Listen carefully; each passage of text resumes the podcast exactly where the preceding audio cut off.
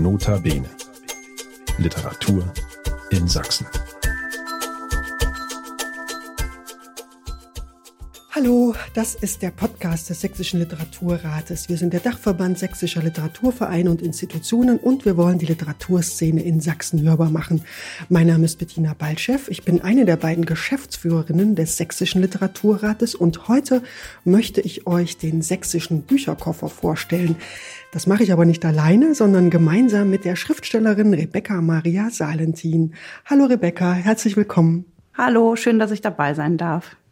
Ja, und für alle, die noch nichts vom sächsischen Bücherkoffer gehört haben, das ist eine Aktion des sächsischen Literaturrats, bei der wir im Frühjahr und im Herbst jeweils zehn bemerkenswerte Neuerscheinungen von Schriftstellerinnen, Dichterinnen und Übersetzerinnen in und aus Sachsen empfehlen. Und eigentlich sollen dazu passend auch Veranstaltungen in ganz Sachsen stattfinden, aber weil die Pandemielage es derzeit nicht zulässt, haben wir uns in den virtuellen Raum verlegt. Ja, Rebecca, dein neues Buch Club Druschbar ist auch in der Auswahl des aktuellen Bücherkoffers dabei und eigentlich hätte auch mit dir eine Veranstaltung in der Stadtbibliothek Chemnitz stattfinden sollen. Weil es aber nicht klappt, freue ich mich, dass du mit mir gemeinsam auf die Bücher schaust und wir gehen einfach mal in alphabetischer Reihenfolge vor, oder? Ja, finde ich gut. Da wäre an erster Stelle ein kleines, feines Buch der Leipziger Comiczeichnerin Anna Haifisch. Es heißt Residenz Fahrenbühl und ist im Verlag Spector Books erschienen. Das ist auf den ersten Blick ein unscheinbares Buch, ganz grau in grau und auf der Vorderseite ist nur eine Mausefalle abgebildet und drinnen geht's dann aber doch ziemlich rund. Da sind zwei Mäuse zu Gast in einer Künstlerresidenz, abgeschnitten vom Rest der Welt. Dazu ist auch noch Winter. Und da geht es den Mäusen nicht anders als den Menschen. Die Mäuse langweilen sich erheblich. Eigentlich sollten sie ja Kunst machen, aber da ist nichts, was sie inspirieren könnte. Nicht mal das Internet geht in Fahrenbühl. Und dann sagt die eine Maus zur anderen, wir könnten etwas herrlich Irrelevantes machen, einen Comic zeichnen. Also das ist alles richtig schön schräg. Die Zeichnungen wirken so hingeworfen, aber eigentlich geht es um wichtige Dinge. Also ich habe da zum Beispiel was über den Sinn des Lebens erfahren. Und du, Rebecca? Ich habe erfahren, dass es den Mäusen tatsächlich wie den Menschen geht, weil ich hatte auch schon einige solche Aufenthaltsstipendien und ich habe wirklich sehr gelacht über das, was die Mäuse da machen, um sich die Zeit totzuschlagen. Ich kenne das auch, gerade wenn man mit anderen Stipendiatinnen zusammengeworfen ist, dann kommt man auf die dummsten Ideen, aber man schreibt gar nicht so viel, was man eigentlich tun sollte. Aber über den Sinn des Lebens, was du rausgefunden hast, das interessiert mich jetzt sehr. Naja, ich glaube, es geht eben um diese Langeweile. Was macht man, wenn man auf sich zurückgeworfen ist und das Internet eben mal nicht geht? Da muss man ja dann kreativ werden. Und die Mäuse werden ja kreativ. Die zeichnen einen Comic. Ja, ich finde, dass äh, Anna Haifisch das wirklich ganz toll aufgenommen hat. Auch ähm, was die dann sonst so machen. Die zeichnen nicht nur den Comic, die machen eine Schneeballschlacht. Ähm, und ganz äh, weg ist das Internet ja nicht. Ich glaube, das hat die eine Maus ja mit Absicht gemacht. Ja, es ist auf jeden Fall eine sehr schräge, lustige Geschichte mit Tiefsinn. Und deshalb haben wir sie auch mit in den Bücherkoffer aufgenommen. Anna Haifisch wurde 1986 geboren. Sie studierte Illustration an der Hochschule für Grafik und Buchkunst und ist mittlerweile schon weltweit unterwegs. Ihre Werke hängen unter anderem im Museum of Modern Art in New York. Das muss man ja auch erstmal hinkriegen, oder? Ja, also ich hatte an dem Buch riesig viel Spaß. Ich habe mich direkt zurückversetzt gefühlt in alle meine Stipendien, die ich schon mal hatte und habe mich, und das war ganz besonders schön, ich habe mich an alle Mitstipendiatinnen erinnert. Ja, wunderbar. Dann hat das Buch ja sein Ziel erreicht. Da kommen wir auch schon zum zweiten Buch, das wir empfehlen möchten. Es ist von Martina Hefter, eine Autorin, die zwar in Bayern geboren wurde, aber schon lange in Leipzig lebt. Und ihr Buch hat den tollen Titel In die Wälder gehen, Holz für ein Bett holen. Und es ist im Verlag Cookbooks erschienen.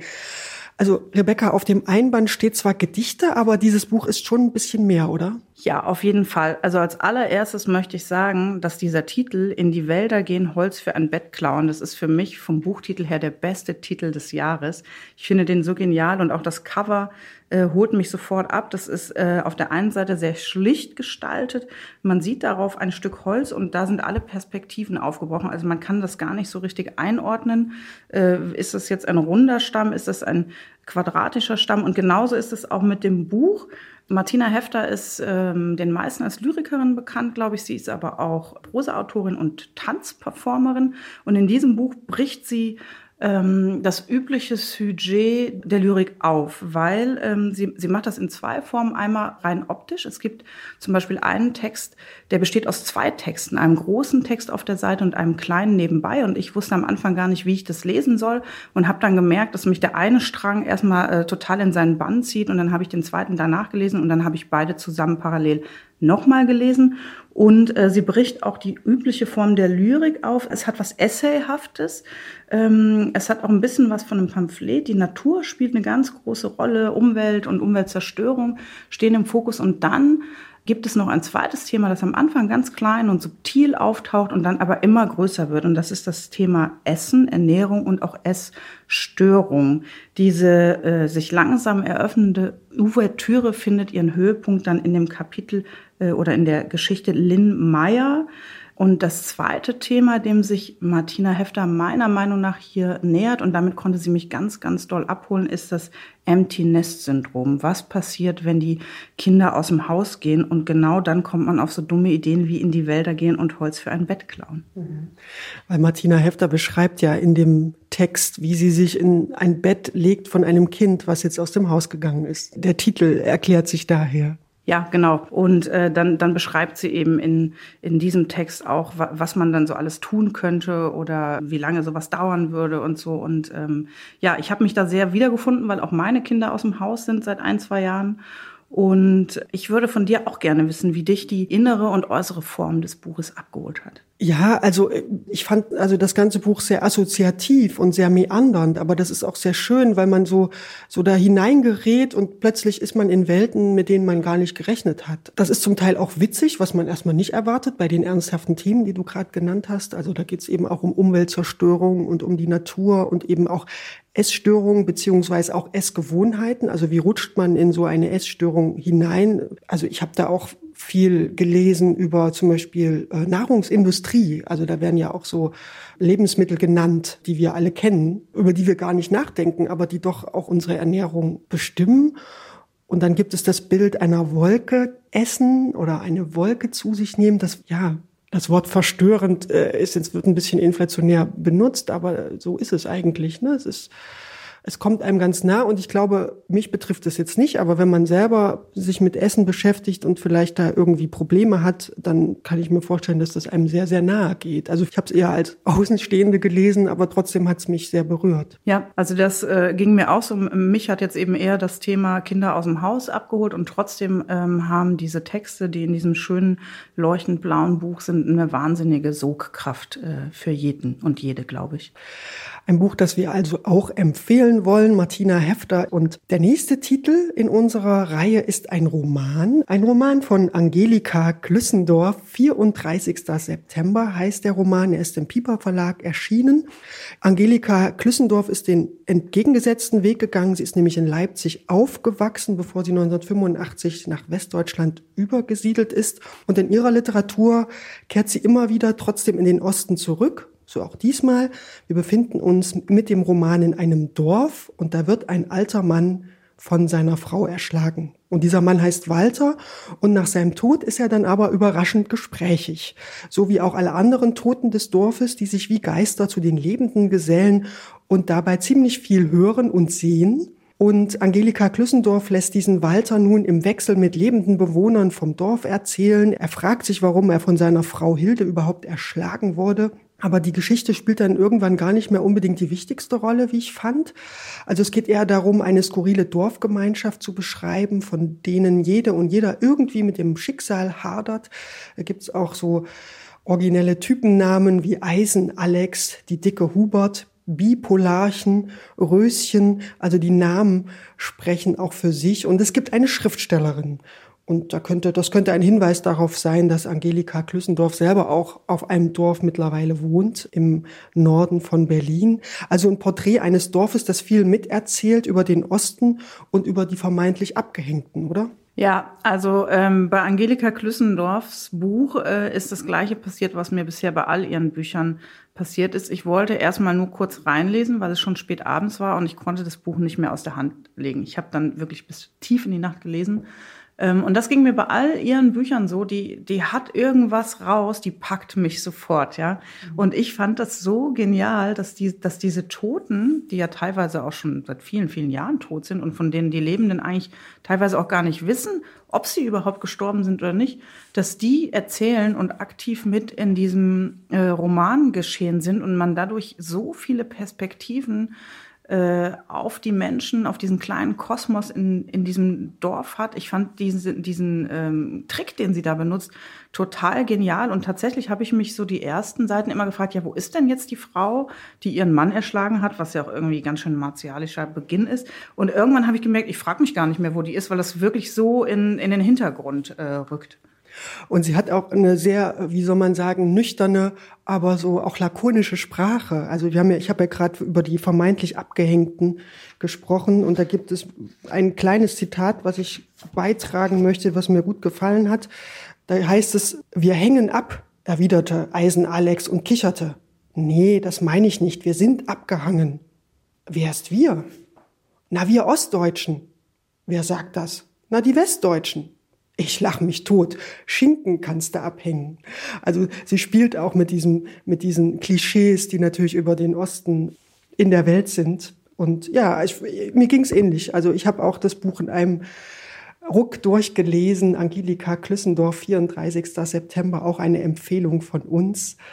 Und äh, wir machen das hier im Schnelldurchgang und deshalb sind wir jetzt auch schon beim nächsten Buch, nämlich dem neuen Roman von Daniela Krien.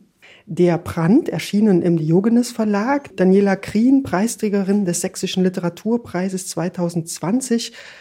Ihre Romane, irgendwann werden wir uns alles erzählen und die Liebe im Ernstfall spielen eindeutig im Osten und behandeln ostdeutsche Gegenwart. Das ist hier auch wieder so. Rebecca, Du erzählst uns kurz, worum es darin geht. Genau, also Daniela Krien, die hatte ja schon mit ihrem ersten Buch so einen Überraschungserfolg und dann wurde ihr äh, Vorgängerbuch Die Liebe im Ernstfall zum richtig großen Bestseller und so ist es auch jetzt mit dem neuen Buch Der Brand. Es geht um ein Pärchen, die ähm, eigentlich, äh, die wollen Urlaub machen und dann brennt aber diese gemietete Ferienwohnung kurz vorher ab und dann äh, müssen sie sich was anderes überlegen und fahren auf den Hof einer Freundin, deren Mann ähm, in der Klinik lief, äh, liegt und die ähm, eben Unterstützung und Hilfe braucht, damit jemand einfach nach, den, nach dem Hof und nach den Tieren und den Pflanzen schaut. Und dieses Pärchen, die haben es gerade nicht so leicht, die haben eine Art Ehekrise. Der Mann äh, hatte so einen Shitstorm, würde ich mal sagen, an der Uni. Da hat er sich ähm, blöd benommen oder ausgedrückt und äh, äh leidet jetzt darunter, dass er angegriffen wurde von den Studentinnen und ähm, seine Frau, die wünscht sich sehr viel Nähe und Körperlichkeit und kommt aber irgendwie nicht so richtig an ihn ran. Und jetzt können wir die beiden äh, betrachten, was, wie, wie die Zeit da ist. Die haben zwei erwachsene Kinder, auch schon Enkelkinder und es wird alles sehr äh, detailliert beschrieben, zum Beispiel die Yoga-Übungen, die die Frau morgens macht, auch ihr Wunsch nach äh, körperlicher Nähe zu ihrem Mann, äh, die Art, wie das Abendbrot zubereitet wird. Also es wird sehr, sehr genau, sehr detailliert dahin äh, geschaut und auch Daniela Krien äh, schafft bei mir das Gleiche wie äh, Angelika Klüssendorf. Wenn ich das Buch einmal anfange, kann ich nicht aufhören. Ich lese sowas in einem Rutsch durch. Also sie hat ein großes Talent, äh, einen in die Geschichte reinzuziehen und das auch, wenn man sich mit den Figuren nicht unbedingt immer absolut identifizieren kann. Ja, mein Eindruck ist auch, dass Daniela Krien mittlerweile mit ihren Büchern auch so eine Expertin geworden ist für ein bestimmtes ostdeutsches Milieu. Also wenn man äh, die Zeitung aufschlägt oder wenn man den Fernseher anschaltet und äh, die Tagesthemen schaut und da ist der Osten Thema, dann ist das oft so tatsächlich so die in Anführungszeichen Abgehängten, die bei, bei Angelika Klüssendorf als Figuren auftauchen. Und Daniela Krien hat sich aber ein anderes Milieu gesucht. Das ist so ein bisschen ein würde ich fast sagen, gut bürgerliches ostdeutsches Milieu. Die Leute haben sich eingerichtet in ihrer Welt. Das sind, denen, denen geht's nicht schlecht. Die leben dann in Großstädten, so wie in Leipzig zum Beispiel. In der Brand kommt das Paar aus Dresden. Und trotzdem unterscheidet sie doch etwas von den Westdeutschen, weil sie ihre, ihre Geschichte mitnehmen. Und das scheint da auch immer durch. Und dieser Shitstorm, den du gerade erwähnt hast, Das ist ja was, was diesen ostdeutschen Professor da in Dresden völlig überrumpelt, weil er sich keiner Schuld bewusst ist, aber was auch damit wohl zusammenhängt, dass er in diesen ganzen globalen Diskurs gar nicht unterwegs ist, den wir vielleicht als jüngere Leute ja eigentlich auf dem Schirm haben, weil er uns im Internet ständig umgibt, oder? Ja, und ich finde es auch interessant, dass das ihn quasi seiner Manneskraft in Anführungsstrichen beraubt, weil er ja dann ähm, aufgrund dieses Erlebnisses irgendwie nicht in der Lage ist, seiner Frau zumindest in dem Moment als Ehemann weiter zu äh, begegnen. Also dieses absolut überrumpelt werden davon und dieses Unverständnis dem gegenüber, was da gerade mit ihm passiert, das schafft sie sehr gut, das rüberzubringen. Und du hast recht, es sind meistens Akademikerkreise, in denen die Bücher spielen. Und ich glaube, dass sie auch äh, sehr gerne den Blick auf das Thema Altern und Altern bei Frauen äh, legt, womit sie mich nicht immer komplett abholt, weil äh, es sind auch oft Frauenfiguren, die sehr fixiert auf Männer sind, kommt mir zumindest so vor. Ich bin gespannt, was du dazu sagst. Und eben auch äh, oft sehr fixiert darauf sind, ihr Äußeres, sage ich mal, in Schuss zu halten. Das ist richtig, was du sagst. Es, diese Frauen, die langsam altern, das ist tatsächlich ein Thema. Das war ja auch schon in Die Liebe im Ernstfall so. Ich glaube aber, dass das genau mit dem zusammenhängt, was ich gerade über diesen Mann gesagt habe. Also das ist ein eigenes Milieu, wo sozusagen so die neuen Wellen der fluiden Geschlechtlichkeit oder des weiblichen und männlichen neuen Selbstbewusstseins, wie ich es mal nennen möchte, oder auch so, so Begriffe wie Metrosexualität oder so eben keine Rolle spielen und obwohl natürlich man immer sagt, die Frauen im Osten waren und sind eventuell selbstbewusster, weil sie immer alle arbeiten gegangen sind, ist, glaube ich, das Rollenverständnis da immer noch stärker als vielleicht bei feministisch durchstudierten Frauen aus dem Westen. Was mir aber wirklich ganz gut gefällt, weil ich das nicht oft lese, ist, dass die Autorin da so ein Verständnis schafft. Also sozusagen mir auch erklärt, wo das herkommt, warum diese Figuren so sind, wie sie sind. Und ich finde, das macht auch die Kraft der Romane aus. Ja, auf jeden Fall, das sehe ich ganz genauso, weil auf den ersten Blick sind es Figuren, mit denen ich nicht viel gemeinsam habe. Und trotzdem äh, schafft Daniela Krienes durch die Art, wie sie schreibt und wie sie diese Figuren beleuchtet, einen äh, komplett in den Bann zu ziehen und in das Leben dieser Menschen reinzuziehen. Mhm. Ja, Daniela Krien, der Brand. Sie hat mir übrigens mal erzählt, dass sie, wenn sie in Westdeutschland liest, immer ganz interessante Gespräche führt mit gut situierten westdeutschen Frauen, die sich dann wundern, dass diese Ostfrauen so streng sind mit sich und ja, dass die so viele Fragen stellen ans Leben und es doch auch ziemlich schwer haben im Leben, worüber dann die Autorin immer sehr herzlich lachen muss. Ja, das nächste Buch, was in unserem sächsischen Bücherkoffer liegt, das wird vom Verlag als dokumentarischer Roman angekündigt. Es liest sich aber doch eher wie ein erzählendes Sachbuch. Grit Lemke, Kinder von Heu, Freiheit, Glück und Terror erschienen im Surkamp Verlag. Und wieder, genauso wie bei Angelika Klüssendorf und Daniela Krien, tauchen wir in ostdeutsche Geschichte ein. Kinder von Heu, also für alle, die es nicht wissen, Hoyerswerda. Da kann sich Grit Lemke selbst dazu zählen. Sie ist dort aufgewachsen und ja, Hoyerswerda hat ja so einen etwas zweifelhaften Ruf. Ich glaube aber, dieses Buch ist auch ein Versuch, diesen Ruf ein bisschen zurechtzurücken. Rebecca, was meinst du? Ja, also auch das ist wieder ein Buch, was ich wahnsinnig gerne gelesen habe und nicht aus den Fingern legen konnte. Es ist so, ich bin im Westen äh, geboren und aufgewachsen und bin mit Anfang 20 in den Osten gezogen. Und Grit Lemke ist in Hoyerswerda aufgewachsen. Sie hat das Wachstum dieser Stadt, die ja irgendwo quasi wie aus dem Nichts gestampft wurde, äh, miterlebt. Sie hat aber auch den, ich sage jetzt mal, Niedergang der Stadt bis zum Abbau dieser Plattenbauten, von denen sie erzählt, mitbekommen. Und äh, sie nimmt einen mit in ihre Kindheit. Ähm, sie ähm, erzählt aber nicht alleine. Sie bricht äh, das Format etwas auf, indem sie immer wieder äh, die Stimmen ihrer ehemaligen Weggefährten und Gefährtinnen mit einbringt. Das sind so kleine Protokolle. Äh, da hat sie Interviews geführt. Da kommen also auch andere Menschen zu Wort. Und äh, für mich war das ganz beeindruckend und toll, mitgenommen zu werden in diesen Alltag im Plattenbau und in der DDR-Kita und sowas alles. Das ist für mich eine Welt, die ich eben äh, selber nicht kenne so. Und dann kommt eben dieser Bruch, äh, ähm, die Wende. Und tatsächlich habe ich mir selbst ja auch immer die Frage gestellt, wie konnte das sein, dass so schnell nach der Wende diese sogenannten Baseballschlägerjahre angebrochen sind, also wie dieses Auftauchen des äh, Rechtsextremismus und des Ausländerhasses in den äh, neuen Bundesländern, das habe ich nie verstanden. Und dieses Buch hat mir diesen Aspekt schon auf eine Art erklärt oder erklärbarer gemacht. Es gab ja diesen Pogrom in Hoyerswerda. Das ist eben das, was man mit der Stadt am ehesten verbindet, wahrscheinlich bis heute.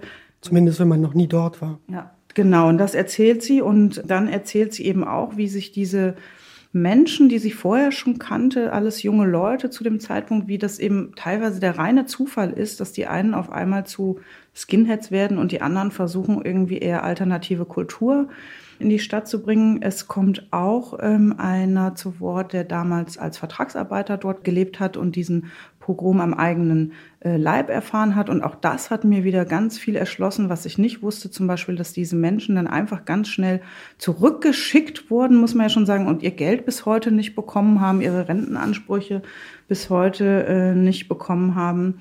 Und für mich war das sehr, sehr eindrücklich, eben dann auch mitzubekommen, wie diese, äh, also mit wie viel Power und Elan diese Stadt da aufgebaut wurde, diese Platten hingesetzt wurden und die wurden ja jetzt zum Großteil auch wieder abgerissen. Also es hat irgendwie was Trauriges, es hat was Mitreißendes und mir hat diese Form besonders gut gefallen, dass eben auch immer wieder andere Menschen zu Wort kommen und auch teilweise so in ihrer Mundart erzählen dürfen. Mhm. Ja, ist eigentlich die Chronik einer Stadt über die Jahrzehnte. Es geht so Ende der 60er Jahre los. Äh, Grit Lemke ist selber 1965 in Spremberg geboren Vielleicht könnte man sagen, was sie mit Daniela Krien gemein hat, auch wenn es sehr, sehr, sehr unterschiedliche Bücher sind und in völlig anderen Milieus spielen. Und was du mir quasi jetzt in deinen Beschreibungen auch bestätigst, dass sie beide Autorinnen sind, die so eine Art Verständnis wecken für für den Osten, also der Osten, den gibt es ja nicht, aber sozusagen für diese ostdeutsche Welt, die eben für viele, die nicht hier leben, doch immer noch ein bisschen ein Buch mit sieben Siegeln ist. Und ähm, ja, also mir, mir hat das Buch auch sehr gefallen. Ich habe natürlich einige äh, Dinge gelesen, die mir schon bekannt waren, weil ich im Gegensatz zu dir auch im Osten aufgewachsen bin, auch in der Platte. Aber es sind, glaube ich, vor allem diese kleinen Details. Also zum Beispiel, dass sie darauf hinweist, dass wir in der DDR niemals Platte gesagt haben. Also das ist ja quasi ein Westwort. Jetzt spricht man immer davon, man hat in der Platte gelebt, aber damals hat man Plattenbau gesagt oder Hochhaus oder Wohnscheibe. Und das sind natürlich Begriffe, die heute gar nicht mehr vorkommen. Also hat mir auch sehr gut gefallen, auch das Dokumentarische, ob man da jetzt Roman draufschreiben muss oder nicht, wie auch immer. Und vielleicht sollten wir dann auch noch sagen, dass äh, Grit Lemke vor allen Dingen Filmemacherin ist und mit ihrem Film Gundermann Revier äh, für den Grimme-Preis nominiert war. Genau, also sie hat sozusagen die Dokumentation über den Gundermann und über sein Milieu, was ja hier auch beschrieben wird, den Film gemacht, eine sehenswerte Dokumentation und am besten sollte man beides zu sich nehmen, den Film und das Buch eins nach dem anderen. Ja, jetzt kommen wir zu einem besonderen Format, von dem ich vorher auch so noch nicht gehört hatte, ein sogenannter Mikroroman. Frame heißt der, von Thomas Potosnik, erschienen im Verlag Parasitenpresse ist ein ganz schmaler Roman von nicht mal 100 Seiten, deshalb wahrscheinlich auch Mikro. Der Erzähler in diesem Buch ist ein junger Kameramann, Kai, so heißt er, und er ist dabei, als über dem Bodensee zwei Flugzeuge abstürzen. Und das ist historisch belegt, ein äh, Unglück, was im Jahr 2002 wirklich passiert ist. Damals sind eine russische Passagiermaschine und eine deutsche Frachtmaschine über dem Bodensee zusammengestoßen und abgestürzt. Da sind sind sehr, sehr viele Kinder auch ums Leben gekommen. Man kann das auch alles nochmal nachlesen. Das das größte Flugzeugunglück in der Geschichte der Bundesrepublik. Und dieser Kai in dem Roman, der filmt nach dem Unglück ein totes Mädchen. Das ist Opfer dieses Flugzeugabsturzes und das muss man jetzt nicht weiter drauf eingehen, wie er das Mädchen vorfindet. Aber in dem Buch wird dieses tote Mädchen, das er filmt, zu einer Art Ikone. Also das wird sogar auf Jute-Taschen abgedruckt. Das ist ziemlich makaber. Dieses Bild und diese Filmarbeiten, die treiben den Kai um und indirekt wahrscheinlich auch die Frage, was darf man zeigen, darf man alles zeigen. Und wir begleiten als Leserin diesen Kai zu weiteren Drehs. Wir erfahren ein wenig über seine Herkunft aus einfachen Verhältnissen. Er begegnet irgendwann dem Vater des toten Mädchens. Und das alles ist tatsächlich sehr, sehr knapp erzählt, aber trotzdem eindringlich. Ja, eigentlich sind es nur literarische Skizzen, die man als Leserin zu einem Bild zusammenfügen muss. Wir sehen also die Welt mit den Augen des Kameramanns und fragen uns, was sehen wir? Was zeigt uns der Frame, also der Rahmen, der das Bild ja auch begrenzt? Ja, und was sehen wir auch nicht? Nämlich zum Beispiel die Trauer oder die Traumata des Unglücks und des Kameramanns mich hat es beeindruckt, wie man in so wenig Raum so viel erzählen kann. Ja, das ging mir ganz genauso wie dir. Die Parasitenpresse bringt ja normalerweise, glaube ich, eher Lyrik raus. Insofern passt es schon. Das ist so ein schmales Bändchen geworden. Es hat ja auch schon vom Cover was ganz Dunkles. Es ist schwarz mit so einer Art Lichtblitz oder sowas drauf.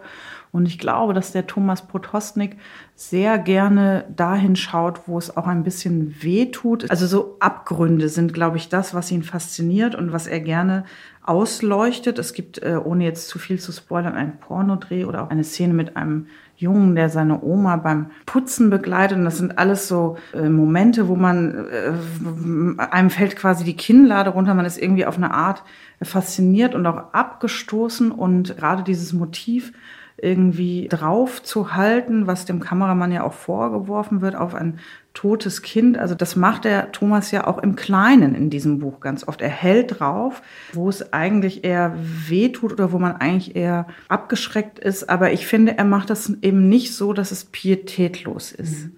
Das stimmt. Also das ist immer sehr vorsichtig und aber auch literarisch sehr schön. Also die Sprache spielt natürlich bei so einer Verknappung eine ganz wichtige Rolle. Wie viel kann man mit einem Satz erzählen? Also Frame von Thomas Potosnik, der übrigens am Bodensee aufgewachsen ist und heute in Leipzig lebt und man kann in dem Fall tatsächlich auch eigenes Erleben vermuten. Er hat eine Ausbildung zum Regieassistenten gemacht. Er studierte auch am Deutschen Literaturinstitut in Leipzig ja, und äh, ich kann mir schon vorstellen, dass da autobiografische Bezüge eingeflossen sind. Ja, das glaube ich auch. Und das ist auch wieder eins der Bücher, die einen unglaublichen Sog entwickeln. Davon haben wir viele heute hier. Ja, also der sächsische Bücherkoffer ist ja ein Best-of. Also wir haben uns da schon was dabei gedacht, dass wir gerade diese Bücher ausgewählt haben. Der nächste Titel führt uns vom Bodensee nach Ostsachsen. Da waren wir jetzt gerade schon mit Grit Lemke. Da fahren wir jetzt nochmal hin mit Lukas Rietschel der in Ostsachsen aufgewachsen ist und da heute immer noch lebt, genauer gesagt in Görlitz. Sein neuer Roman Raumfahrer ist im Verlag DTV erschienen. Ja, diesmal ist der Erzähler ein junger Krankenpfleger, dem allerdings die Patienten ausgehen, denn das Krankenhaus, in dem er angestellt ist, das steht in einem Ort, aus dem die Leute wie auch schon aus Hoyerswerda reihenweise abwandern. Rebecca, du hast das Buch auch gelesen. Wie würdest du es denn zusammenfassen? Also der Lukas Rietschel, der ist ja ganz jung noch. Ich glaube. 28 Jahr, ungefähr. Ja, Jahrgang 94 mhm. ist er.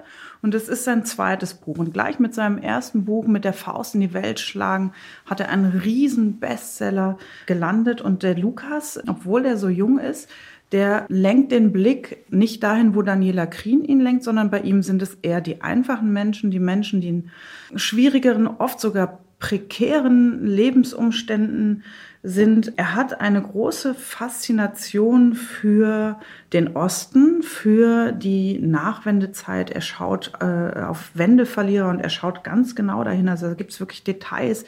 Die Leute essen dann diesen billigen eingeschweißten Käse und die billige Wurst und trinken Dosenbier. Der, also Kaufland spielt oft eine Rolle und so. Also der guckt da wirklich ganz, ganz genau hin. Es ist wirklich sehr, sehr authentisch und es hat äh, dieses Buch jetzt Raumfahrer heißt es hat auch etwas Düsteres. Teilweise, da gibt es Tiere, die im Krankenhaus rumstolpern, weil dieses Krankenhaus und der Ort so verlassen sind, sind teilweise mehr Wildtiere im Krankenhaus unterwegs als Menschen und Patientinnen.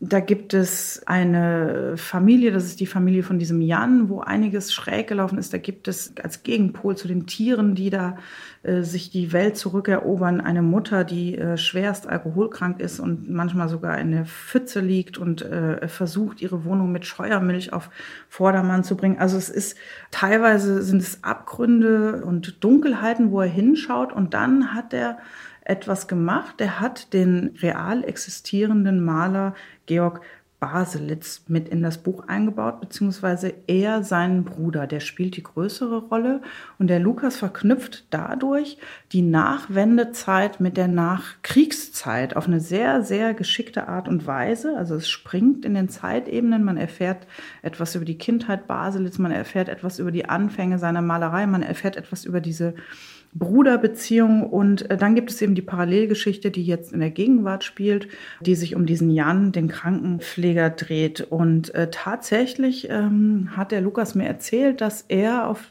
die Idee gebracht wurde von dem Bruder, von Georg Baselitz, Günther Kern heißt er, der kam eines Tages zu ihm und brachte ihm einen Karton mit alten Unterlagen und Fotos und hat gesagt, hier, schau dir das mal an, unsere Familiengeschichte, das ist ganz interessant, darüber musst du schreiben. Und sein erster Impuls war, äh, nee. Und dann hat er sich aber angeschaut und war tatsächlich äh, davon fasziniert. Und ich habe das Buch wahnsinnig gerne gelesen. Ich bin total beeindruckt, wie ein so junger Mensch so viel weiß, so intelligent auf die Dinge schaut und so ein ähm, wirklich zartes und behutsames Händchen auch für die Welt hat, die er selber gar nicht miterlebt hat. Und ich bin gespannt zu hören, wie, wie du dieses Buch findest. Du hast das jetzt so schön beschrieben, da braucht man gar nicht mehr viel dazu sagen. In der Tat ist es mir auch so gegangen wie dir, was mir gefallen hat, ist, dass er sozusagen nicht in dieser Nachwendezeit verharrt. Also man kann da ja viel beschreiben und da ist ja auch schon viel beschrieben worden, aber mit diesem, mit diesem Bogen, den er in die Geschichte schlägt, werden auch nochmal ganz andere Zusammenhänge deutlich, ja. Also man soll ja nicht zu viel verraten, aber das Thema Stasi kommt hier auch wieder vor. Äh, es ist zwar auch ein Klischee, dass alle im Osten bei der Stasi waren, aber in dem Fall hat es eine Funktion und es treibt den Roman auch voran und äh, es macht auch wieder deutlich, warum Leute so sind, wie sie sind. Ja, ich habe auch immer auf dieses Geburtsjahr von Lukas Rietschel geguckt und dachte, wow, also mit 28 äh, so ein Gespür zu haben, auch für atmosphärisches und trotzdem diese ja, man muss ja schon sagen, dieses halbe Jahrhundert da, das halbe 20. Jahrhundert mitzuerzählen, das ist schon wirklich eindrucksvoll. Und ich vermute, dass man von diesem Mann noch mehr hören wird. Ja, das hoffe ich auch. Und ähm, was an diesem Buch auch ganz besonders toll ist, es gibt einen Begriff dafür, wenn Kunstwerke in der Literatur beschrieben werden. Ich glaube, das heißt Ekphrasis. Tatsächlich habe ich immer wieder das Buch zur Seite gelegt um diese Gemälde von Baselitz zu googeln. Da gibt es diesen Helden, Heldenbilder oder Heldenserie heißt das, wo er äh, die aus dem Krieg zurückkehrenden Männer malt und sehr wirklich, also die kommen mit Uniformen, die in Fetzen hängen. Teilweise hängen Körperteile raus oder sie haben Verletzungen und das ist was ganz, ganz Düsteres. Und der Lukas, der beschreibt auch diese Bilder einfach so toll, dass man, selbst wenn man sie nicht gesehen hat, man, man hat sofort Bilder vor Augen. Und wenn man sie dann noch sieht, das ist einfach eine schöne Verbindung, die er da eingeht zwischen Kunst und Literatur. Das ist mir auch so gegangen. Ich habe auch die Bilder gegoogelt und ich habe mich dann zwischendurch gefragt, was denn wohl Georg Baselitz zu dem Buch sagt. Und ich habe mich auch gefragt, ob er dazu äh, sich geäußert hat und ob er da überhaupt eine Rolle gespielt hat. Ich weiß nicht, wenn du mit ihm gesprochen hast, hat er sich erklärt, was der große Baselitz von diesem Roman hält? Ja, ich kann dir die Frage tatsächlich beantworten, ähm, aus dem Grund, dass der Lukas Gast in meiner Literaturshow war zuletzt, in der schlecht gemalten Deutschlandfahne. Und natürlich habe ich diese Frage auch gestellt. Es ist Fiktion, aber mit teilweise real existierenden Personen. Und das war ein großer Spagat für ihn. Ähm, und es ging tatsächlich aber ja vom Bruder von äh, Basels aus, von Günther Kern. Und der hat das Buch dann tatsächlich auch gelesen und abgesegnet. Und ob es der große Maler Baselitz überhaupt gelesen hat, weiß auch der Lukas nicht. Ja, ein bisschen Geheimnis muss ja bleiben, aber ich kann mir nicht vorstellen, dass Georg Baselitz, der ja auch offensichtlich ein großes Selbstbewusstsein hat, da nicht mal reingeschaut hat. Aber ich könnte mir vorstellen, wenn er sich nicht beschwert hat, dann ist das schon ein gutes Zeichen. Das denke ich auch. Und was ich ganz besonders toll finde, wir haben ja gesagt, dass Lukas gerne dahin schaut, wo es düster ist und nicht so gut läuft. Und er selber ist aber ein ganz witziger, fröhlicher und lebhafter Mensch. Und ich glaube, das ist auch nochmal wichtig zu erwähnen, weil äh, bei dem, was wir jetzt erzählt haben, könnte man ja auch denken, uiuiui, äh, was ist das da irgendwie für ein Abgrund oder so. Und äh, da steht auf jeden Fall das Werk etwas im Kontrast zur Person. Ja, das ist doch auch schön zu wissen. Ja, Rebecca Maria Salentin. Jetzt haben wir sieben Bücher aus dem sächsischen Bücherkoffer vorgestellt und die Nummer acht, die ist von dir. Das Buch heißt Club Druschba zu Fuß auf dem Weg der Freundschaft von Eisenach bis Budapest, erschienen im Verlag Wohland und Quist.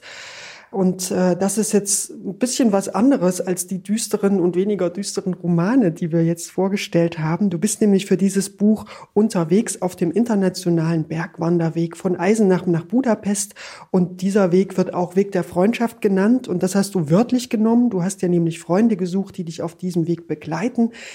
Das klingt erstmal nach einem simplen Plan, aber was hast du denn über die Freundschaft gelernt auf den immerhin 2700 Kilometern, die du für dieses Buch zurückgelegt hast? Also ich habe auf jeden Fall etwas gelernt, was ich eigentlich vorher schon wusste, aber es hat sich nochmal verstärkt, nämlich dass ich ohne meinen Freundeskreis verloren bin. Ich bin ja auf diese Wanderung gestartet mit nicht gerade den besten Voraussetzungen. Ich äh, bin überhaupt keine Sportkanone und ich kann Wandern auch eigentlich nicht leiden und ich habe Angst vorm alleine Zelten und habe das eben trotzdem alles gemacht. Und ich glaube, wenn ich nicht meinen Club Druschba, also Druschba, das heißt Freundschaft und der Club Druschba, das war einfach unsere WhatsApp-Gruppe, in der alle Menschen waren, die irgendwie Teil an diesem Abenteuer hatten, sei es, weil sie einfach mitbekommen wollten, was ich da mache, oder weil sie auch ganz aktiv ein Stückchen mit mir gelaufen sind. Und wenn ich die alle nicht immer in Form dieser Gruppe bei mir gehabt hätte, hätte ich das, glaube ich, niemals geschafft, bis ans Ziel zu kommen. Ja, und du erzählst uns auch von den Freunden, die dich begleiten und auch äh, ja die Vorgeschichte, wie es dazu kam, dass du auf den Weg gegangen bist. Es wird alles sehr schön persönlich erzählt. Du erzählst auch ein, deine Lebensgeschichte. Da wollen wir jetzt gar nicht zu sehr drauf eingehen. Allerdings könnte man vielleicht sagen, deine Lebensgeschichte ist genauso wie der europäische Wanderweg von Höhen und Tiefen durchzogen. Deshalb an dieser Stelle nur noch eine Frage, damit wir auch erklären, warum dein Buch im sächsischen Bücherkoffer gelandet ist. Was verschlägt eine Frau, die in Eschweiler in der Nähe von Aachen geboren wurde, ausgerechnet nach Leipzig, wo du ja mittlerweile auch schon ganz schön lange wohnst? Ja, tatsächlich wollte ich unbedingt am Deutschen Literaturinstitut studieren ich bin da irgendwie drauf gestoßen im Jahr 2000 oder so und dachte mir, ach so, toll, es gibt einen Ort, wo man kreatives Schreiben studieren kann. Damals gab es das nur in Leipzig. Und ich hatte schon zwei Kinder und habe mir dann überlegt, okay, jetzt ziehst du mal da in dieses fremde Leipzig, das ist ungefähr 650 Kilometer von meiner Heimat weg, und dann äh, bewirbst du dich am Literaturinstitut. Und ich bin eben erst nach Leipzig gezogen, weil ich erst äh, wollte, dass meine Kinder, die damals klein waren, einen Kindergartenplatz finden und sich einleben, und habe mich dann beworben. Und ich habe auch nie angezweifelt, dass ich da genommen werde, weil ich war mir so 100 Prozent sicher, das ist das, was du machen willst. Du willst Schriftstellerin sein, da kann man das studieren, da gehörst du hin. Und dann wurde ich nie angenommen. Aber ehrlich gesagt, wenn ich das Buch jetzt lese, hat es dir nicht geschadet, oder? Nee, überhaupt nicht. Und ich habe mich dann tatsächlich schon in den ersten Monaten so in die Stadt Leipzig und in die Menschen hier verliebt, dass ich, obwohl ich am Anfang dachte, das ist nur eine kleine Durchgangsstation, hier nie wieder weggezogen bin. Und so ist es bis heute. Also ich, ich lebe hier einfach wahnsinnig gerne. Ich habe mich sogar zweimal beim Literaturinstitut beworben und ich wurde beide Male nicht genommen. Aber ich hatte dann irgendwie Glück und das ist, glaube ich, das, was, weil, weil du gesagt hast, mein Leben geht immer auf und ab. Das stimmt, aber meistens habe ich Glück, auch im Unglück. Ich wurde dann zum Open Mic eingeladen, das war 2005, das ist so ein Literaturwettbewerb für Newcomer und da habe ich zwar nicht gewonnen, aber direkt danach hatte ich meinen ersten Buchvertrag in der Tasche. Das war der erste Buchvertrag und die weiteren folgten darauf. Und Club Truschbar ist jetzt dein neuestes Buch, erschienen im Verlag Wohland und Quiz, das habe ich schon gesagt. Und wir werden uns nochmal ausführlicher in einem weiteren Podcast über dein Buch unterhalten. Zwei Titel haben wir noch. Der nächste und vorletzte Titel in unserer Reihe ist von John Sauter. Zone heißt der Gedichtband, erschienen bei der Edition Azur. Das ist ein interessantes Buch in unserer Runde, weil es sich doch irgendwo zwischen Grit Lemke und Lukas Rietschel einsortiert, aber eben in Form von Lyrik. John Sauter ist in Freiberg aufgewachsen und in seinen Gedichten meandert er durch die ostsächsischen Landschaften, durch leere Städte und seine Texte fangen Szenen ein, die von Jugend in diesen Städten erzählt und von der Ambivalenz, diese Orte Heimat zu nennen, obwohl man doch vielleicht auch eigentlich weg will. Allein der Titel des Buches Zone ist ja auch so ein vielschichtiger Begriff, der eigentlich ganz neutral sein könnte, aber er kommt eben auch vor in Sonderzone oder Ostzone. Und eine Stelle im Buch hat mich da in diesem Zusammenhang besonders berührt und zeigt vielleicht auch exemplarisch, wie dieses Buch klingt. Da heißt es an einer Stelle, wie lange noch die Spuren dünner, wie wir selbst es werden. Nein, sie ist nicht schön, diese Zone, wird's niemals sein, aber was haben wir denn sonst? Also wir haben gerade über Lukas Rietschel gesprochen Und ich glaube, John Sauter kann man da daneben legen. Also rein qualitativ. Es ist eine andere Sprache, es ist Lyrik. Aber was er einfängt, geht mindestens genauso tief wie der Roman von Lukas Rietschel. Was meinst du? Ja, ich sehe das ganz genauso. Und ähm, ich habe das auch fast gar nicht als Lyrik gelesen, sondern eher auch wieder wie so ein Epos. Also das hat auch wieder, ähm, obwohl es die Form war, ne, hat es mich auch wieder so reingezogen, dass ich immer weiter gelesen habe, wo, wobei ich sonst bei Lyrikbänden oft so eins nach dem anderen oder eins für sich. Und das äh, war jetzt anders. Und ich glaube, was wir auch unbedingt noch erwähnen sollten, das hat jetzt mit dem Inhalt gar nichts zu tun, aber das Cover ist einfach so toll. Das sind Raben drauf und gleichzeitig hat es was ganz poppiges, neonfarbenes. Mhm. Ähm, sticht sofort ins Auge und ähm, ja, auch er guckt wieder viel dahin, wo es irgendwie nicht immer nur schön ist, aber mir gefällt das. Er ist übrigens zehn Jahre älter als Lukas Rietsche, geboren 1984 in Freiberg. Ja, aber trotzdem hat man das Gefühl, dass sich so die, die Sprache auch so ein bisschen ähnelt. Also, dass dieselben Begriffe auftauchen. Also, dass offensichtlich da zwei Männer auch erzählen, die ähnliche Wurzeln haben. Ja, das auf jeden Fall. Und ich glaube, dass sie ähnliche Wurzeln haben und so einen ähnlichen Blick auf die Welt, weil die, die, gucken oft dahin, was andere Leute übersehen würden. Die haben so einen Blick für die Details. Ähm, und das ist wahrscheinlich das, was du auch meinst mit der Ähnlichkeit in der Sprache, dass die eben vieles wahrnehmen, wo, wo man so eigentlich eher drüber weggucken würde im Vorbeigehen. Und die haben so eine äh, ganz, so ein ganz spezielles Talent, äh, so ein Kaleidoskop des alltäglichen Lebens zu eröffnen und da wie durch ein Brennglas drauf zu gucken. Und ich finde ja, dass jedes Buch, das irgendwie sowas leistet, also wir haben jetzt einige Romane zu dem Thema Ostgegenwart, Ostgeschichte besprochen.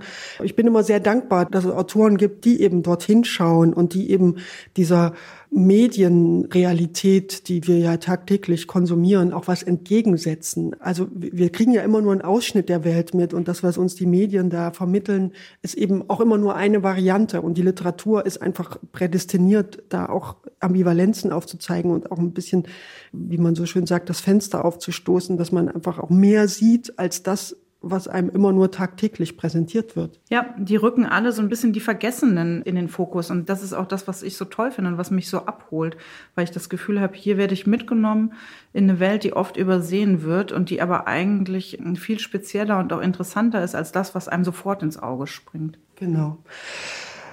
Ja, bleibt noch ein letztes Buch, was wir vorstellen möchten, was jetzt uns ganz, ganz woanders hinführt. Ein Kinderbuch. Wir wollen die Kinder auch nicht vergessen. Ein Buch mit wenig Text und viel Bild und einem sehr eindeutigen Titel. Das Buch heißt einfach Liebe machen, ist von Hans-Christian Schmidt und Andreas Nemeth und erschienen im Klett Kinderbuchverlag. Das sind zwei Männer, die in Dresden leben, sind zwei Väter, die offensichtlich auf die Fragen ihrer Kinder reagiert haben. Papa, woher kommen denn die Babys? Ja, und das wird hier in sehr eingängigen Versen und mit Steinzeitmenschen erzählt, von der ersten Verliebtheit bis zu dem Tag, an dem das Baby da ist. Das sind so zwei lustige Strichmännchen, die da äh, erscheinen. Auf dem Einband da guckt da auch so ein kleines Mammut zu. Also wir befinden uns in der Steinzeit, aber ich glaube, der Hintergrund ist die Idee, dass das äh, Liebemachen sich ja seit der Steinzeit nicht verändert hat. Und wenn man sich das als Erwachsene anschaut, ist das vor allem lustig. Also ich habe hab mich prächtig amüsiert. Rebecca, du hast zwei erwachsene Söhne.